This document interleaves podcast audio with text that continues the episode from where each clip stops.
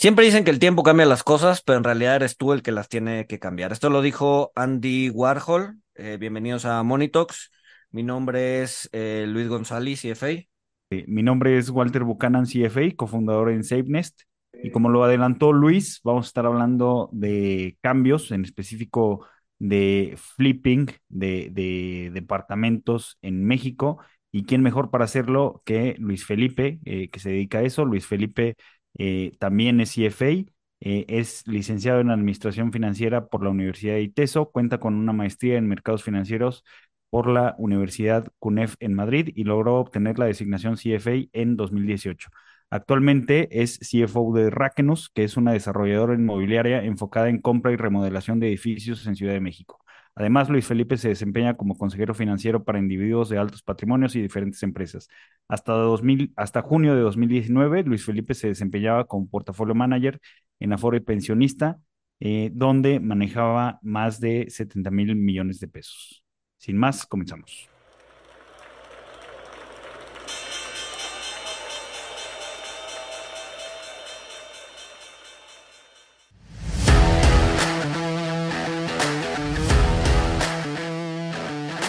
Monito, el otro lado de la moneda. Y bueno, Luis Felipe, eh, mil gracias por acompañarnos a armar este capítulo sobre flipping de real estate en México, remodelación de departamentos. Eh, platícanos, Luis Felipe, para empezar, eh, ¿de qué trata el, el, flipping a grandes rasgos? Nada, muchas gracias, Walter, Luis. un honor estar por aquí y muchas felicidades por lo que han logrado y la consistencia de todos estos ya casi un par de años que llevan con este podcast, ¿no? Gracias, em, gracias. Sí, pues te cuento, ¿no? Yo mm, eh, aquí en la empresa con mis socios estamos especializados en flipping. Creo que el flipping luego tiene muchas vertientes, pues, probablemente como todo negocio. Aquí nos especializamos solamente en dos cosas en edificios y solamente en la Ciudad de México. Em, no remodelamos departamentos para vender, o sea, al final de cuentas son departamentos, pero no compramos unidades individualizadas. Compramos, em, digamos que es flipping un poquito de mayoreo, ¿no? Eh, o sea, va apareciendo un poco más.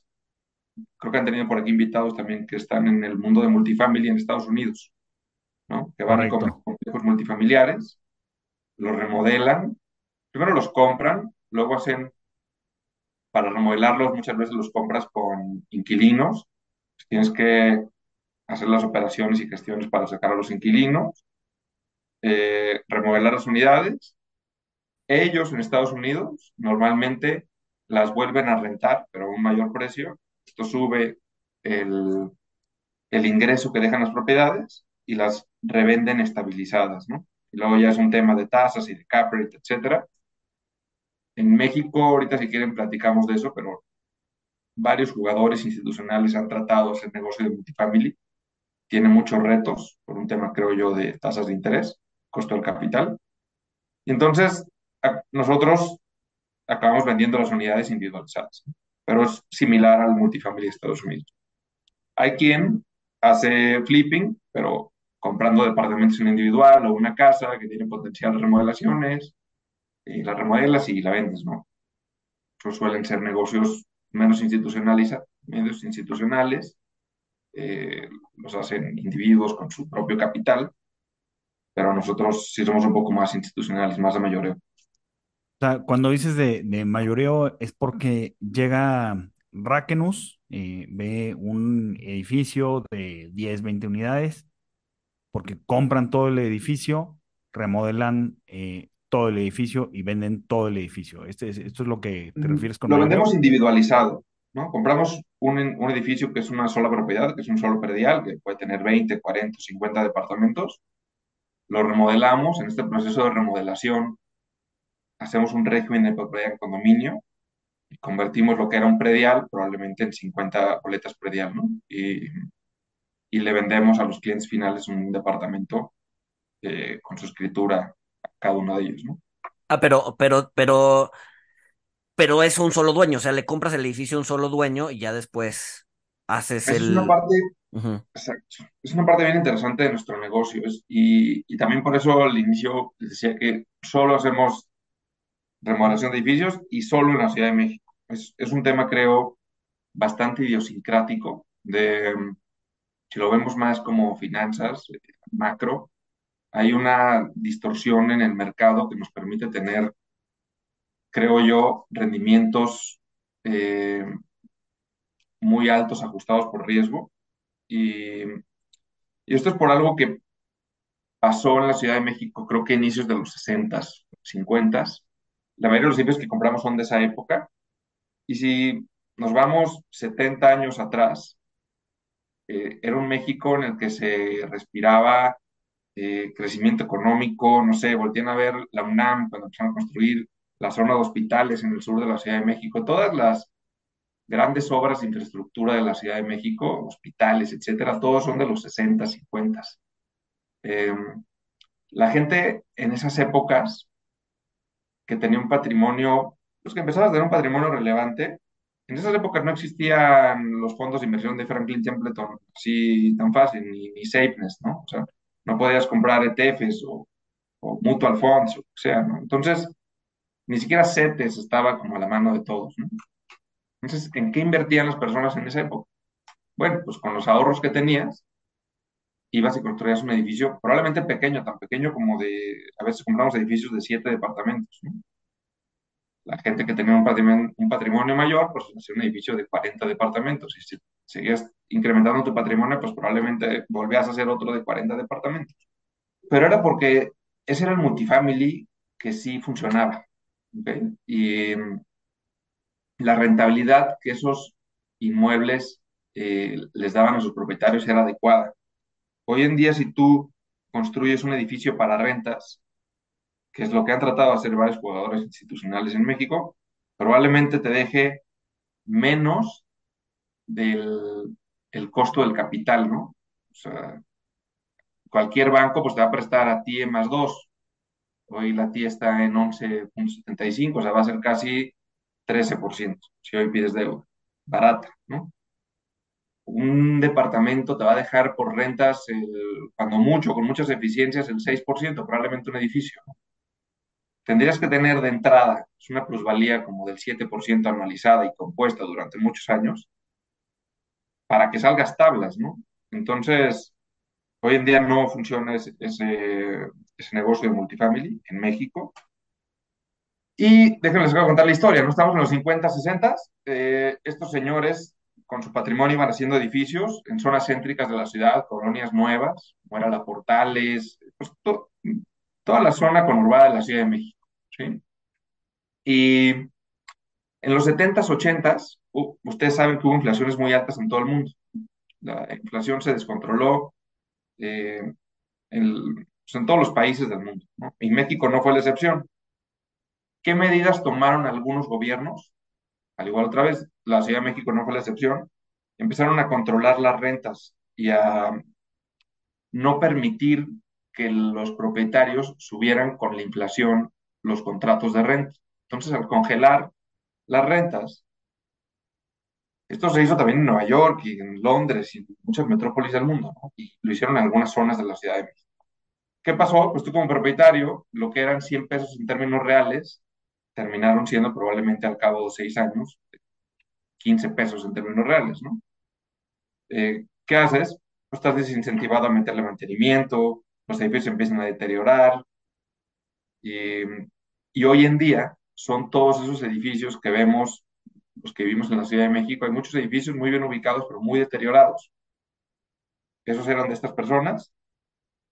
Creo que uno de los principales motivos por los cuales se deterioraron fueron eh, esto que les comento de las inflaciones. Y súmale que los propietarios pues empiezan a fallecer entre los noventas y principios de los, de los 2000. Ahora los nuevos dueños son los herederos y, y pues los, deja de ser un propietario, ahora son cinco, probablemente cinco hermanos más uno que ya también falleció, pues son cinco hermanos y, cinco sobrinos, ¿no? Entonces ya se empieza a volver más difícil manejar estos edificios. Eh, la gente cree que vivir de rentas es un objetivo en la vida y sería la vida color de rosa. yo quiero que vivan de rentas de un edificio en La Portales de 10 departamentos, somos cinco hermanos y los rentamos en 3.500 pesos el mes. Y, o sea, siempre con mi hermano es, ve tú por la renta, no, yo no voy porque no me gusta ni pararme enfrente del edificio. Entonces, esos son nuestros proveedores de edificios, siempre son herencias, siempre son edificios deteriorados pero en buenas ubicaciones y que están dispuestos a venderlos a un precio muy por debajo del precio de mercado porque no está individualizada la propiedad, está, al menos uh, visualmente está muy deteriorada. Y a veces la condición es más que negociar el precio es, oye, la única condición es que no puedo ver a mi hermano la notaría, ¿no? Ok, no te preocupes, él firma en otro cuarto y tú en otro cuarto. Entonces, ¿no? Así, así a esos niveles. Sí, sí a veces es, esas son las cosas más relevantes en vez de, de del precio, ¿no? Y es por ello que tenemos un margen de seguridad bastante amplio cuando compramos, porque compramos, decirte, promedio, ¿no? 13 mil pesos el metro cuadrado. En zonas que nosotros vendemos barato en 45 mil pesos el metro cuadrado y los desarrollos nuevos están vendiendo en probablemente en 55 mil pesos el metro cuadrado. Sí es verdad que, por ejemplo, nosotros nunca tenemos estacionamiento, 90% de nuestro inventario no tiene estacionamiento, pero están bien ubicados, ¿no? Y además, dos cosas. Además del el precio por metro cuadrado relativamente barato, o sea, 15-20% menor a la oferta de departamentos nuevos, y muchas veces son unidades más pequeñas. Entonces, esto hace que sea un ticket mucho menor y con ello pues, logramos tener mucha más liquidez, ¿no? No sé si me extendí un poco, pero... No, no, está bien. Ahora, el, el, el... O sea, estás hablando de un, de un caso particular en los 60 ¿no? En los 60 y los 70 ¿no? Eh, yendo un poquito más hacia adelante, en donde ya no estamos ahí, en donde ya los edificios, hoy por hoy, o sea, un edificio de 50, 100 departamentos, ya trae 50 o 100 eh, prediales, 100 dueños, eh, en 50 años, ¿cómo, o sea, ¿cómo, cómo haces, o sea, ¿qué, qué tan complicado va a ser renovar ese edificio, ¿no? Porque al final del día o sea, así como, así como dos hermanos no se pudieron poner de acuerdo para meterle mantenimiento a un edificio, pues 100 eh, desconocidos, pues menos, ¿no? Yo, yo soy de esa idea y me da miedo pensar en eso. ok. Cuando pienso en eso digo, bueno, pues quién sabe qué pase en 100 años, yo ahorita estoy vendiendo departamentos individualizados, pero sí creo que va a ser una bronca, ¿no? Eh, esta bronca creo que parte la tiene el gobierno y probablemente ahorita me gustaría profundizar, me gustaría saber su opinión de ello, pero eso pasa por las tasas de interés otra vez, caray. O sea, obligan a que el negocio del desarrollador sea vender inmuebles individualizados. Y hoy se ven muy bonitos y están muy bien. 45 años, cuando 15% de los propietarios dejen de pagar sus cuotas de mantenimiento por diferentes razones, eh, pues se va a empezar a deteriorar la propiedad, ¿no? Y, y no sé quién va a controlar eso. Mm. Sí, exacto. Es, un problema. hay reglas del régimen de propiedad en condominio y reglas del condominio que tratan de evitar eso, pero, pero bien dijiste tú, Luis, o sea, si con seis hermanos no, no pudieron ponerse de acuerdo para mantener bien el edificio, ahora imagínate 50 propietarios, ¿no? Sí, 50 propietarios desconocidos. Es un problema. Nosotros tratamos de no poner elevador. Y alguien diría, ¿por qué no pones elevador? Cuesta un millón de pesos, plateado entre los 25 departamentos, pues son 40 mil pesos. O sea, parece que no es mucho dinero en términos relativos. No lo ponemos justo porque... Porque son problemas. Los elevadores se van a descomponer al año y medio por falta de mantenimiento. Pues ya se quedó ahí un elefante blanco, que, que nadie quiere meter dinero para componerlo.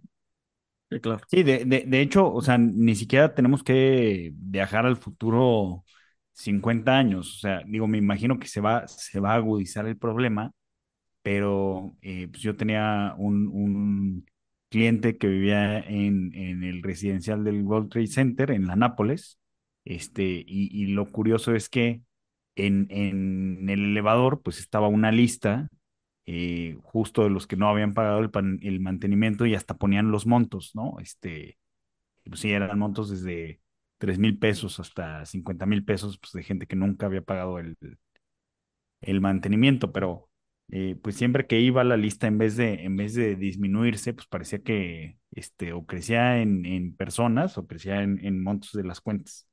Eh, pero bueno, reg- regresamos un poquito al, al, al tema de, de- del flipping, Luis Felipe. eh, o sea, com- comentas, me parece que lleva varias etapas, eh, porque bueno, ya, ya nos comentaste las, las características de los edificios con los que trabaja Rakenus, el, el margen de seguridad eh, que tienen, pero quisiera que nos platicaras de, de las etapas, porque como, como comentaste, y una diferencia de, bueno, una similitud que después es una diferencia con Multifamily de Estados Unidos o sea, tú compras el edificio con inquilinos que están pagando rentas muy bajas. eh, ¿cómo haces para, para, pues en el caso de, de los multifamily en Estados Unidos renegocian rentas, eh, pero en tu caso, pues tú, tú como vas a, vas a remodelar todos los departamentos más o menos al mismo tiempo, pues tú necesitas desalojar a todos los inquilinos, ¿no? Sí, mm, esa es una buena pregunta y mm, la verdad no es como mucha gente mm, cree, ¿no? Que son desalojos eh, a la fuerza y violentos y le sacas cosas a la calle, o sea, no, ni al caso. Eh, es muy sencillo, ¿no? Bueno, de entrada tenemos un equipo de un director de operaciones que se encarga de gestionar eh, esos asuntos y otras cosas.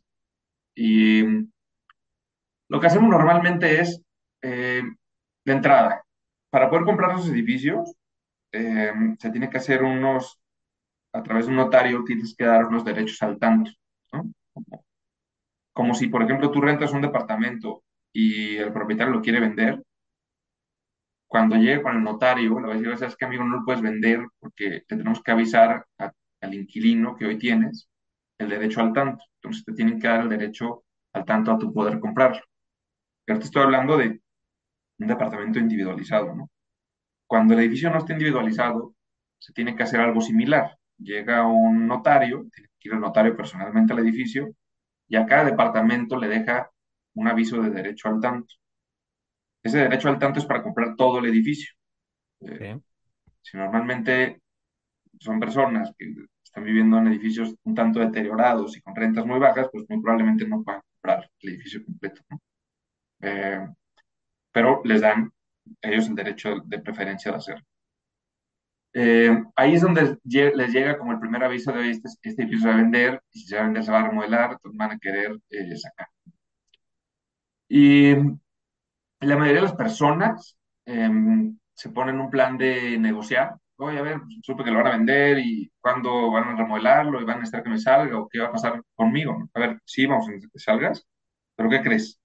Te vamos a dar, por ejemplo, eh, tres meses sin pagar renta y a veces solo con esto los inquilinos lo toman muy bien. O sea, pues a todo dar. Me vas a dar tres meses gratis, a veces cuatro meses y es el tiempo que tengo para desocuparte el departamento sin pagar renta otras ocasiones es, oye, mira, te voy a dar esos tres meses y te voy a dar eh, 30 mil pesos.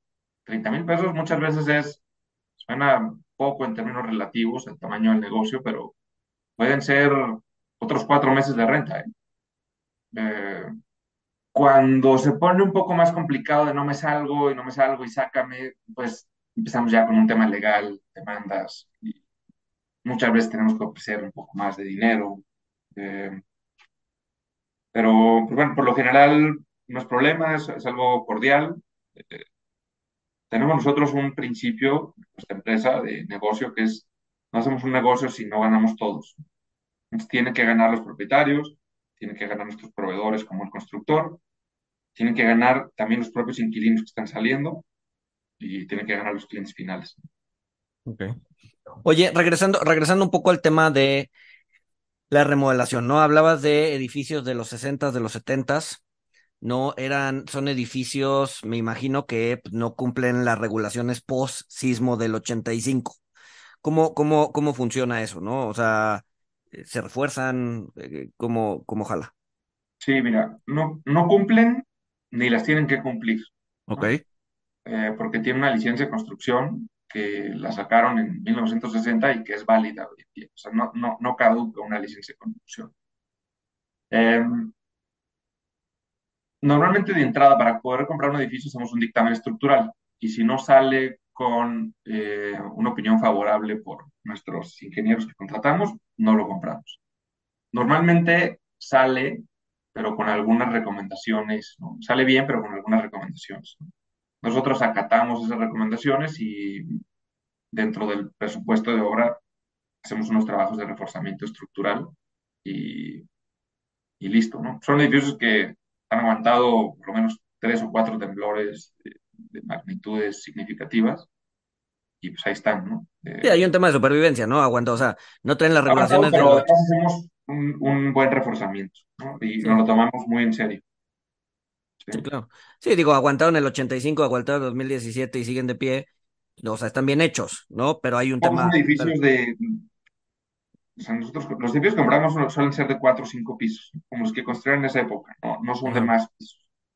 ok. Eh, pero sí, de eso no, no hemos tenido, gracias a Dios, ¿Cómo, digo, cre- creo que eh, me, me gustaría que nos platicaras un poquito, eh, igual avanzando con las etapas, eh, o sea, me, me parece que es muy importante la planeación de todo el proyecto en cada una de sus etapas, porque es, es un error que comete mucha gente que, que incursiona en el negocio, ¿no? Este, uno, que subestiman el, el dinero que les va a tomar hacer esto, o por ejemplo, ahorita que platicábamos, eh, digo, de una etapa eh, después de la planeación, pero ya en la ejecución, que pues es el, es el desalojo eh, pues también puedes subestimar cuánto tiempo te va a tomar renegociar y desalojar el edificio, que, que me parece que es importante, Luis Felipe, para, para lograr, lograr los rendimientos en el tiempo, eh, ya que si, tardas más, pues te va, te va a pegar en tu tasa de, de rendimiento, ¿no? Eh, ¿qué, qué, qué sigue? O sea, o en el, en el plan general, eh, ¿qué, qué es lo que incluyes? ¿Incluyes la compra? ¿Incluyes el, el, el desalojo, la renegociación con los inquilinos? Eh, y después, ¿cómo, cómo, cómo vas avanzando o cuáles son las otras etapas del plan?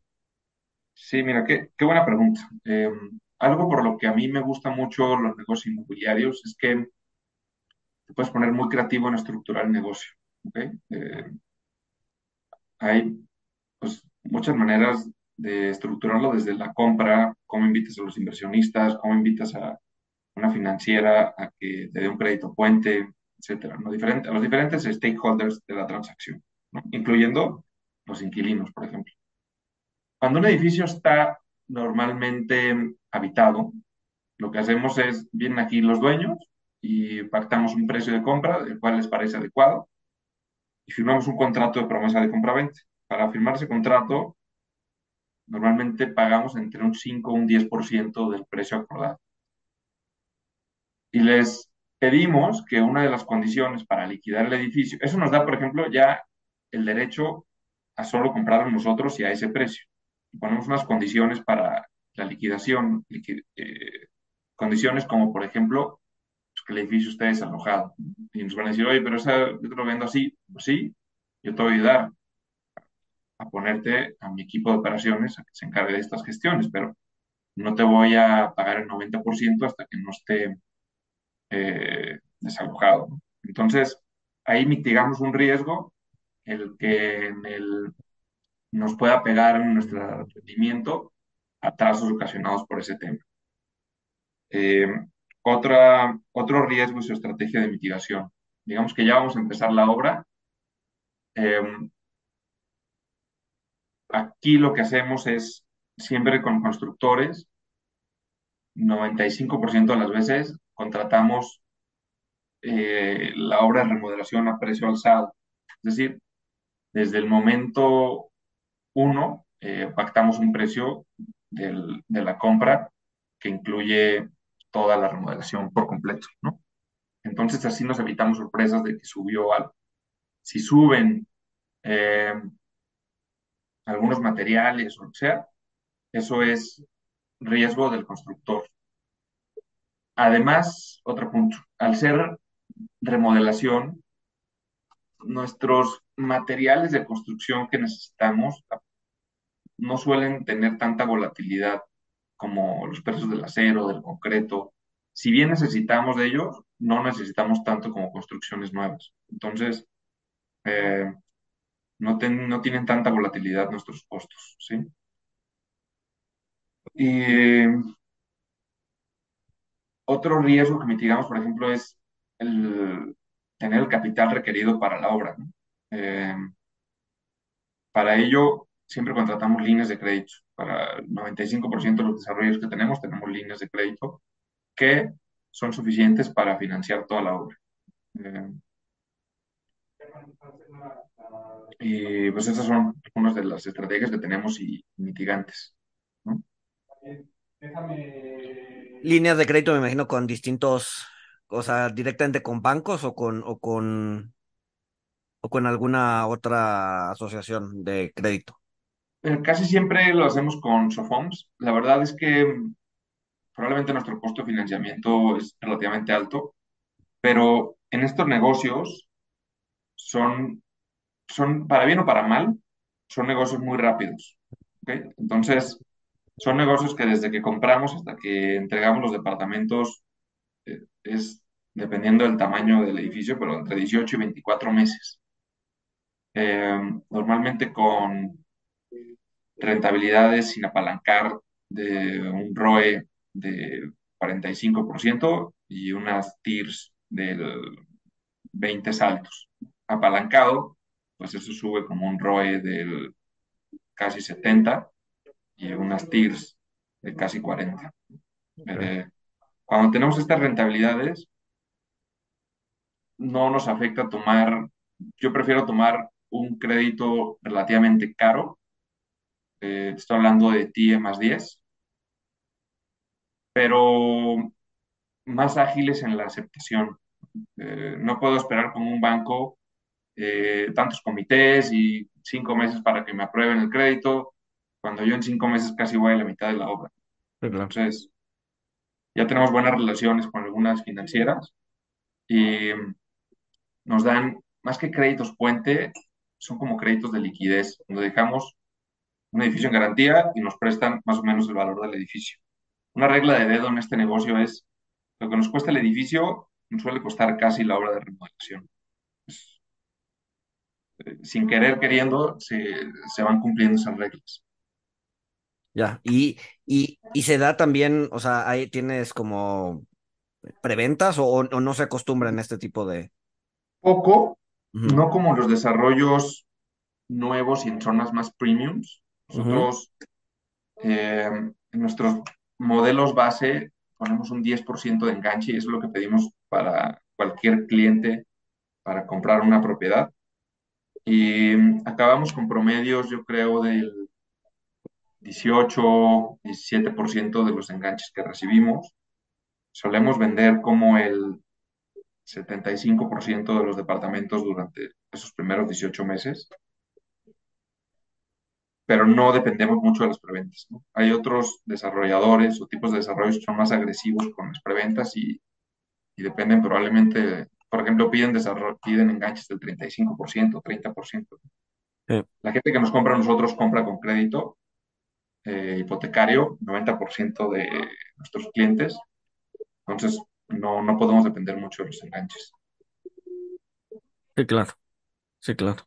Entonces, bueno, a ver, no, no, nos comentabas eh, hace ratito que más o menos los precios de un, de un, eh, de un departamento bajo este esquema pues estaban más o menos en promedio como en 45 mil el metro cuadrado contra algo nuevo de 55 mil el metro cuadrado no, no, ¿cómo entra esa, o sea, digamos que la evaluación de la edad del edificio? Porque, a ver, muchas, a ver, voy a, voy a refrasear porque no, o sea, confundí ahí ideas.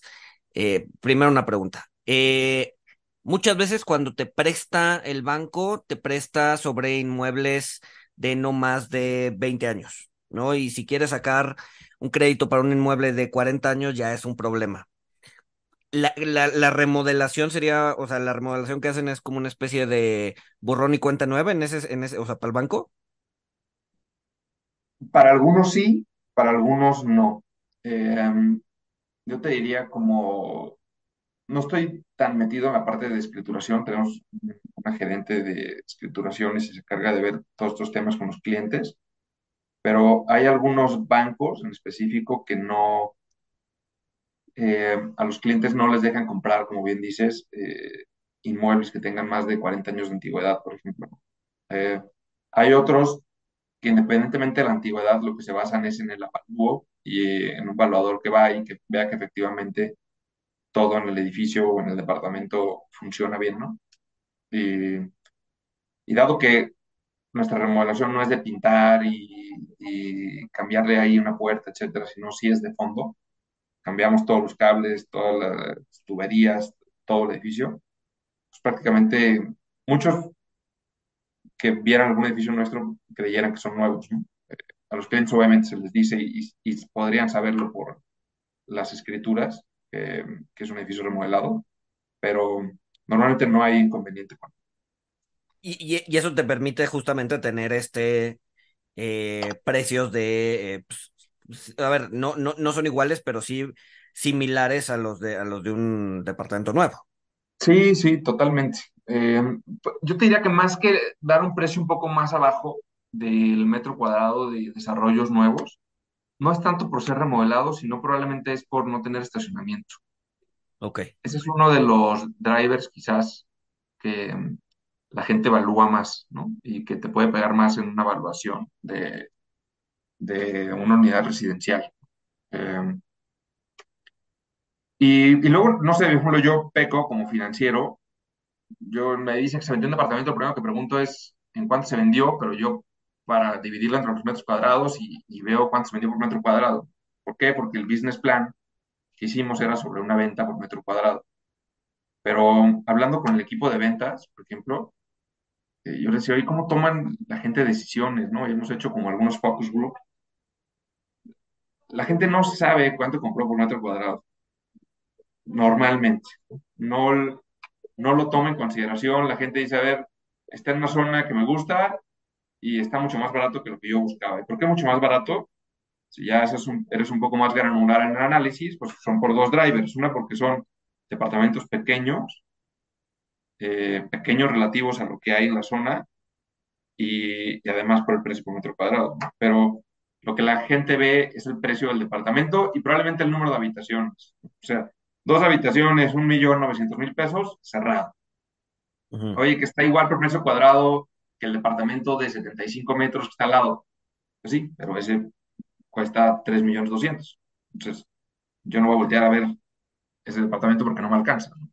Sí, claro. Sí. Oye, sí. En, en, estos, en estos focus groups que, que haces, eh, alguien, eh, o sea, digo, no, ya comentaste que no se fijan en el precio del metro cuadrado, pero el, comprador, o sea, ¿alguno hizo cuentas de, cuánto le iba a costar este, una pensión de, su coche que estuviera cercana o ni siquiera mencionaron esto?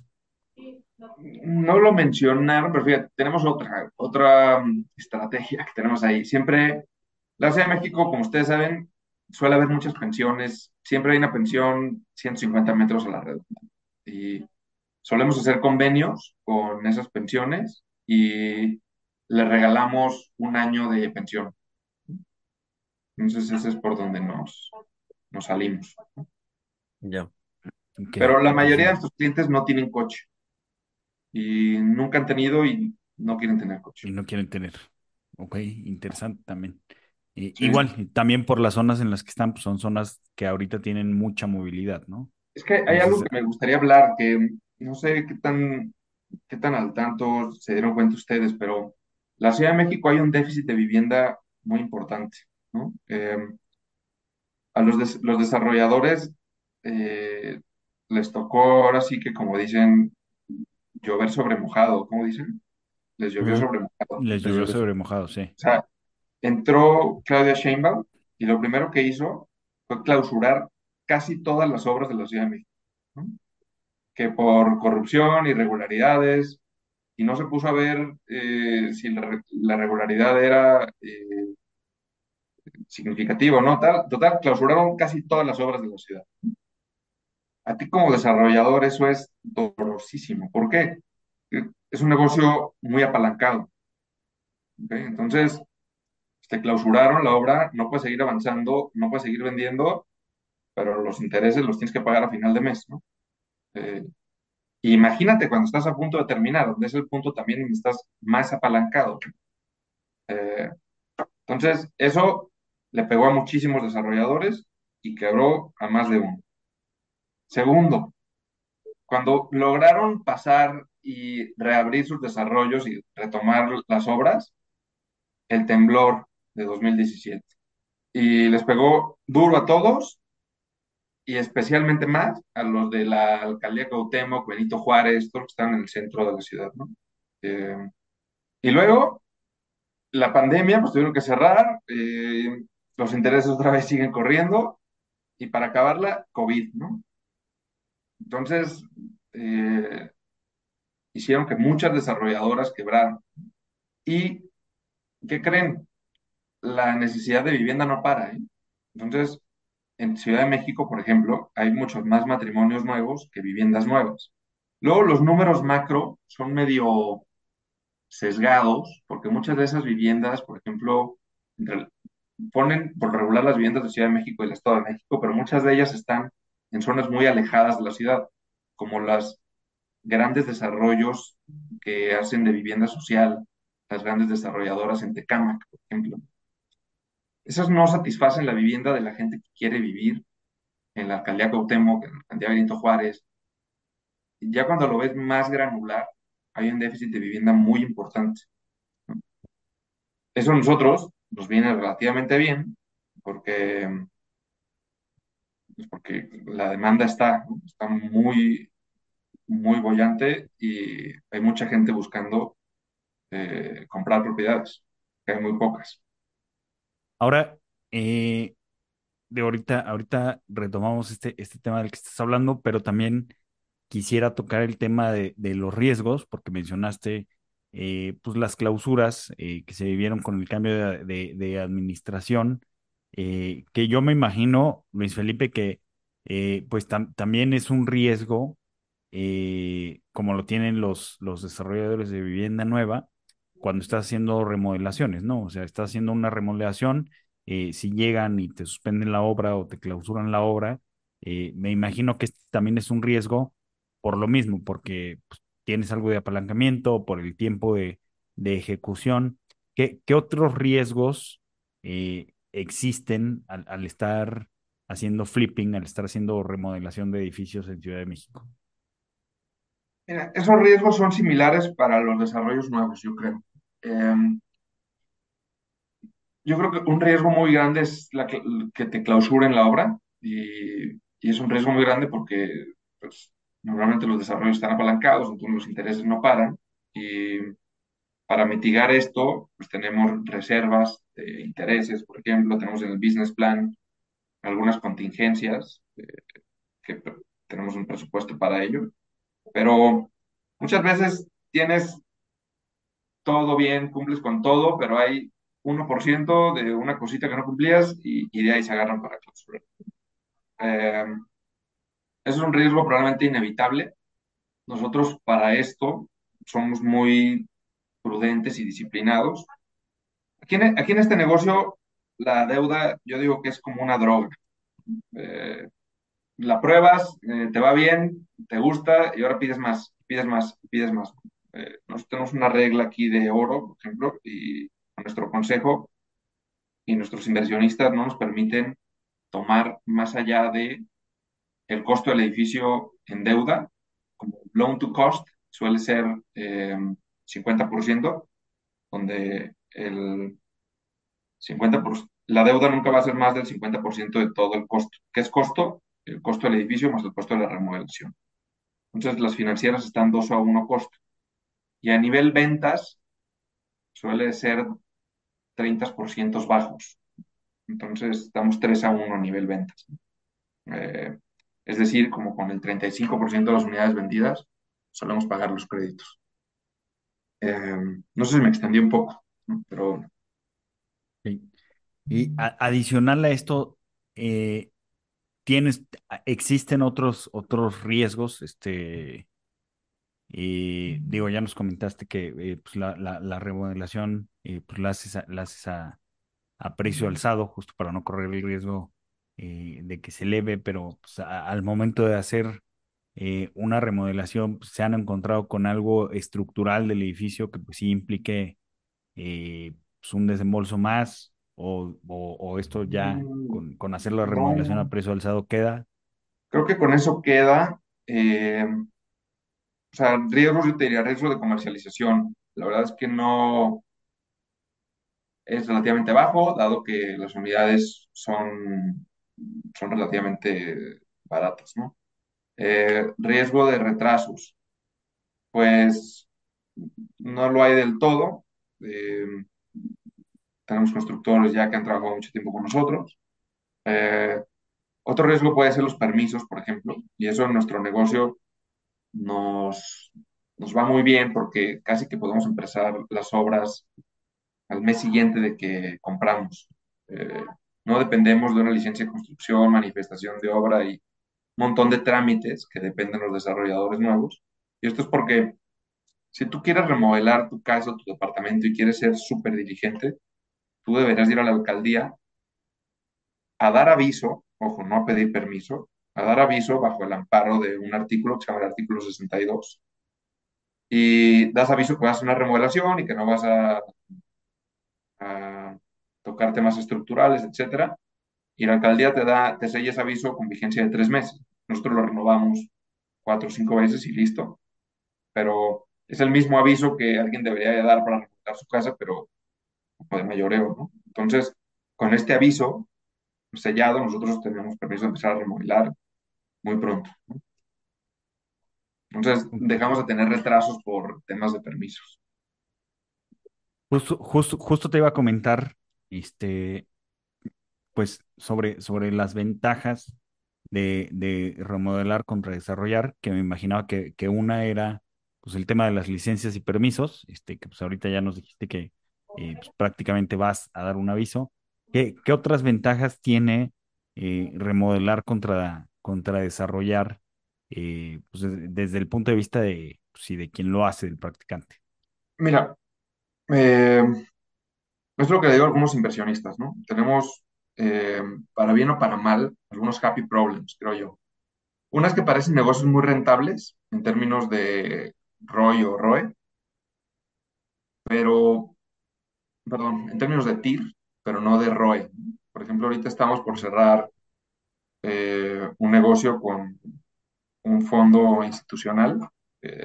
no, no os puedo decir el nombre, pero bueno, este fondo se fundió a través de un secade, con los Afores. Este sería el negocio más chico de ellos, pero para ellos dijeron, oye, me encanta, tienes un problema, o sea, tus TIRs son increíbles, pero tu ROE no tanto. O sea, ¿por qué son tan altas las ROEs, perdón, tan altas las TIRs y no el ROE? Porque son negocios rápidos. Eh, a veces los inversionistas institucionales quieren dejar el dinero trabajando tres o cuatro años, ¿no? O sea, si yo soy, yo cuando trabajé en las Afores, nunca hubiéramos llevado al comité un negocio de un año y medio. Y además, súmale que es un negocio chico, pues menos. ¿no? Entonces, eso es lo que tenemos aquí. Son negocios rápidos, pero son negocios también relativamente chicos. Para inversionistas institucionales, eso no, no les gusta. O sea, no es que no les guste, no es, no es su objetivo de inversión, pero hemos encontrado eh, buena atracción con individuos de altos patrimonios, que probablemente eso sea lo que quieren escuchar, ¿no? Eh, negocios rentables, rápidos y donde hay riesgos bastante mitigados y pueden ir y tocar el edificio y ver muy tangible lo que estamos invirtiendo. Pues, nada más para, para ir cerrando el tema, eh, ¿Cómo ves tu perspectiva a, no sé, a cinco años de, de, flipping, ¿no? O sea, supongo que hay un, un, un stock de, sí, de edificios que, cumples con las, que cumplen con las características que ustedes están buscando. Eh, entonces, no sé, no sé si, si ya, ya, o sea, si ya estemos llegando al, o sea, ya, ya, ya está acabando el stock o, o, cómo, lo ven, ¿no? Nos hablabas de este, de este, mm, eh, pues baja más bien de este déficit en viviendas que hay. Eh, no sé, no sé cómo lo ves hacia, hacia cinco años. No, yo creo que en cinco años sigue habiendo un muy buen stock en la Ciudad de México para seguir haciendo flipping de edificios. Sigue habiendo muy buena demanda. Eh, no le veo ningún inconveniente a ello. Lo que hay poco probablemente son edificios. eh, normalmente nos encontramos con mucha oferta de edificios, pero muchos de ellos tienen problemas legales, los cuales no se pueden vender. O tardarán un tiempo en arreglarlos. Y dos, no es fácil encontrar edificios a precios adecuados con escala suficiente. Entonces, cada vez tenemos más acceso a financiamiento, cada vez más inversionistas quieren invertir con nosotros, pero nos va costando trabajo encontrar edificios de escala relevante. Eh, eso cada vez es más escaso, por lo cual ya también estamos viendo empezar a hacer desarrollos desde cero, con las complejidades que ello conlleva. Pero sí, pues como todo negocio, pero a mediana escala no, no tenemos ningún inconveniente. Edificios de 20, 25 departamentos, hay muchísimos. Tú vas por la colonia Narvarte y a donde voltees hay edificios eh, setenteros, todos esos son de una familia y todos tienen potenciales mejores. ¿no? Algo, Sí. algo que no estemos o que te gustaría complementar antes de cerrar, algo que no estemos preguntando. Eh, Pues yo te preguntaré, Luis Felipe, de, de, o sea, lo, lo comentaste al principio, digo, no, no, no sé si nos puedas comentar rápido, o sea, ¿por qué el, el, o retomarlo otra vez? O sea, ¿por qué en Estados Unidos, pues, e- es algo que está en boom? Ahorita tú nos comentaste que en, en la Narvarte, pues, a donde volteas hay edificios de estas características que son de, de una familia. Este, ¿por qué, por qué en, en, en México? eh, pues sigue siendo un negocio eh, muy de nicho, esto de la, de la remodelación. eh, de- o sea, ¿es, es puro costo de financiamiento, problemas jurídicos o hay algo, hay algo más? bueno, dos cosas. Desde la perspectiva del desarrollador para comprar, para remodelar, eh, siempre hay muchas complejidades legales, ¿no? Eh, en términos de herencias, etc. Y, y en términos de negocio, de por qué no los propietarios, pues dirías tú, "Oye, ¿por qué mejor no lo, remodelas tú, eh, lo dejas otra vez en muy buenas condiciones y, lo sigues rentando? Ahí está el principal problema de México, que es que el negocio de renta no es negocio. Eh, a mí como financiero, por ejemplo, eh, a pesar de las presiones que tengo familiares, no he querido comprar ninguna vivienda. Yo rento mi departamento y lo rento a un no más del 4% de su valor. ¿Por, por qué lo voy a comprar si lo puedo rentar al 3-4% de su valor y la hipoteca me va a costar un CAT del 12%, ¿no? Esto es lo mismo que piensan eh, inversionistas institucionales cuando quieren hacer negocios de renta en México. Su WAC es del 14 y la rentabilidad que pueden tener de un edificio residencial es del 6 por renta, más un 4% de plusvalía cuando bien les va, pues no, no les dan los números. Eh, las tasas en México están muy altas y han quebrado el negocio de rentas residenciales, que tanto, tanto hace falta. Los millennials, nosotros cada vez queremos tener menos propiedades, queremos rentar más, pero no hay productos de oferta institucional de renta y rentar también es una pesadilla, ¿no? Desde la búsqueda hasta que la contratación, ¿no? Avales, no sé qué, contratos, fianzas. Eh, el claro. mercado ahí, quien lo pueda, eso, eh, quien lo pueda solucionar, ahí hay un- una oportunidad de negocio enorme, pero varios lo han intentado con muchísimo capital y no lo han podido lograr. Claro. Pues Luis Felipe, mil gracias. Es un tema eh, súper interesante con, con muchas particularidades eh, y, y, pues bueno, también creo que vimos diferentes aristas de, pues, del mercado local, eh, de, de, de, este dilema comprar, rentar y por qué, por qué no se desarrolla este mercado y también por qué es tan atractivo eh, para ciertos inversionistas. Este, nada que Nada más que agradecerte, Luis Felipe. Gracias a ti, Walter. Eh, cualquiera que quiera ahondar en el tema o cualquier inquietud, me pueden encontrar ahí en LinkedIn. Y les agradezco mucho su tiempo. Mil, mil gracias. Y nos escuchamos el siguiente miércoles. Saludos. Venga.